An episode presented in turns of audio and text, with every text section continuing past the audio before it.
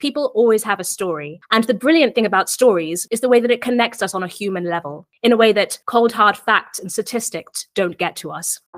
Welcome to Christina Wonders, a podcast where I ask why is the world the way it is? Why is it so hard to change anything? And what can we all do to make our world a better place?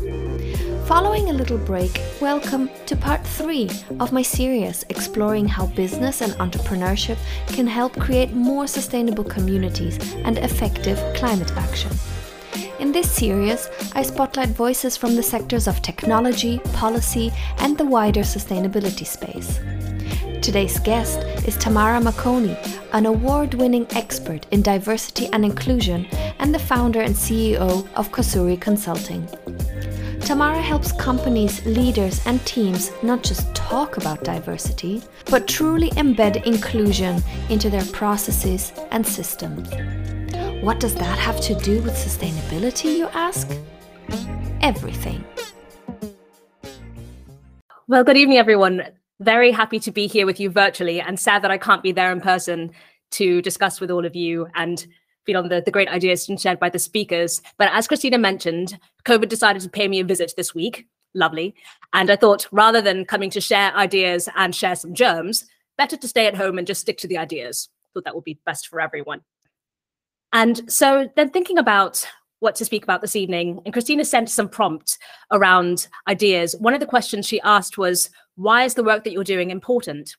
And just to tell you a little bit about what I do, I work in inclusion. So my focus is really inclusion and then helping businesses understand what this is, how to build inclusive cultures. And I do a lot of workshops, trainings, strategy with leaders here in Belgium and abroad.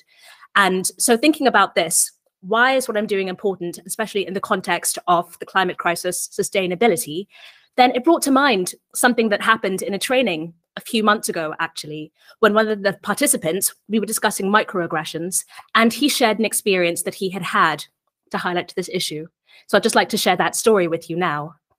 This was a man who was starting a nursing internship for 10 weeks, and he was outnumbered, as I'm sure we're aware. Nursing is generally a very sort of feminine or female dominated profession. He was the only man in the cohort of interns at that point, and he did notice that there were a few jokes here and there about that. But he sort of brushed it off, saying, This is my vocation, it's my calling, you know, not the first time I've heard this. It's fine, carry on. On the first day, he and the others were introducing themselves to each other and to the supervisors. And he noticed that when everyone was saying their names, the supervisors were responding, then he was asked an additional question Where are you from? So he answered this and, you know, thinking it's fine, happy to respond. But he did notice that he was the only person asked this question. And I should add at this point, he was the only person in the group from a racialized background. And so, yeah, he thought, okay, happy to answer this question, but hmm, interesting that I'm the only person being asked this question at this point.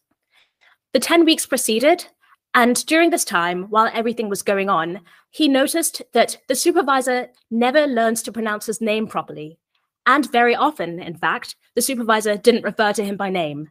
Other interns' names were used, but this man was saying that he never was on the receiving end of that.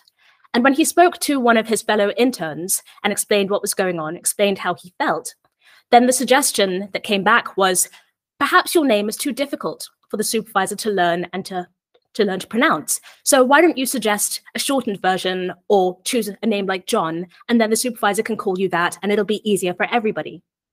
So this man said that he considered this, but it just didn't sit well with him. And he he just felt that this wasn't the right way to go forward. And as he was saying to us in the group everybody else is called by their name in this group apart from me. So surely i deserve the same equal fair treatment that everybody else is getting. So he was explaining all of this the way he was feeling about this internship from these experiences that he had gone through and the fact that as we highlighted in the group, these were very true microaggressions that he and others in the group had were expressing that they had had similar experience of. So how this links back to that question that was asked about why why it matters, the work that I'm doing. What I really feel is that this work around inclusion, diversity, inclusion, equity, a big part is about creating safe spaces where people are able to share those stories. And then we can link to each other's shared humanity, those shared experiences that many of us have gone through. One thing that I like to say is that I've discovered since starting this profession that whenever I mention what I do, then everybody has a story. It's like a friend of mine who is a dentist and says that whenever she mentions she's a dentist at dinner parties, people always open up their mouths and say, Ah, can you tell me about this tooth? It's hurting. Is it an issue? Can you just take a quick look? I find it's quite similar to that.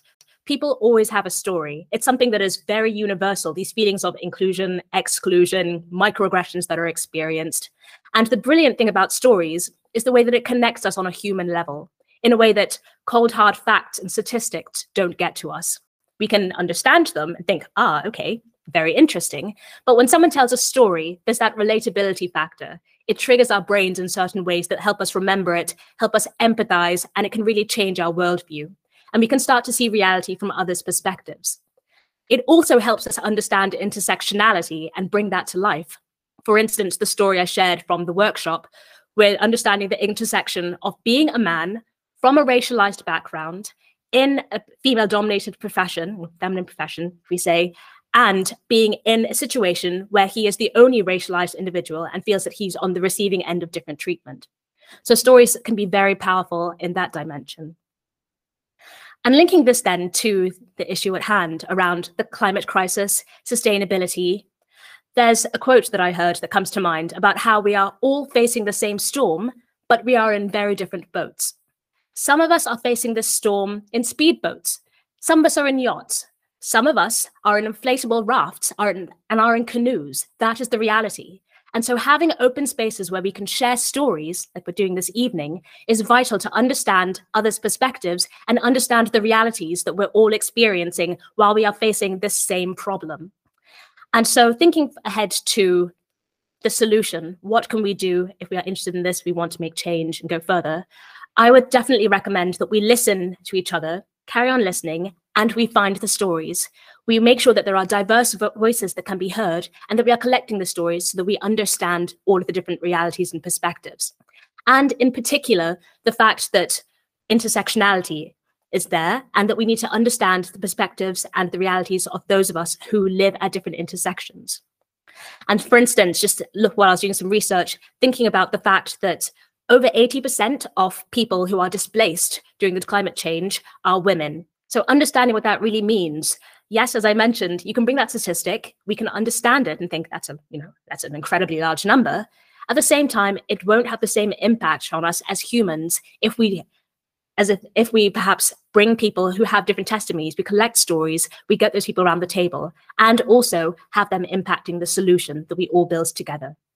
So that's definitely my thoughts around why the work I'm doing matters and how it intersects with the climate crisis sustainability and what we can do. And also, just before I finish up, a recommendation that we use the stories. I find one of the most convincing ways, talking about brain chemistry, etc., is really to share the stories and use those to influence people.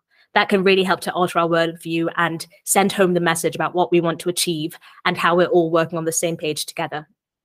This was part two of this podcast series exploring how business and entrepreneurship can help create more sustainable communities and effective climate action. I hope you found it interesting, and big thanks to Tamara for sharing her expertise.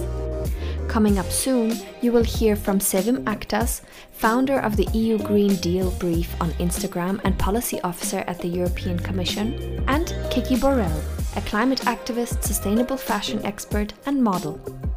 And if you haven't yet listened to the previous episodes with Tino Chibebe, author and expert in venture capital, or Ekaterini Liakopoulou, a business coach for clean tech and deep tech startups, make sure to check them out.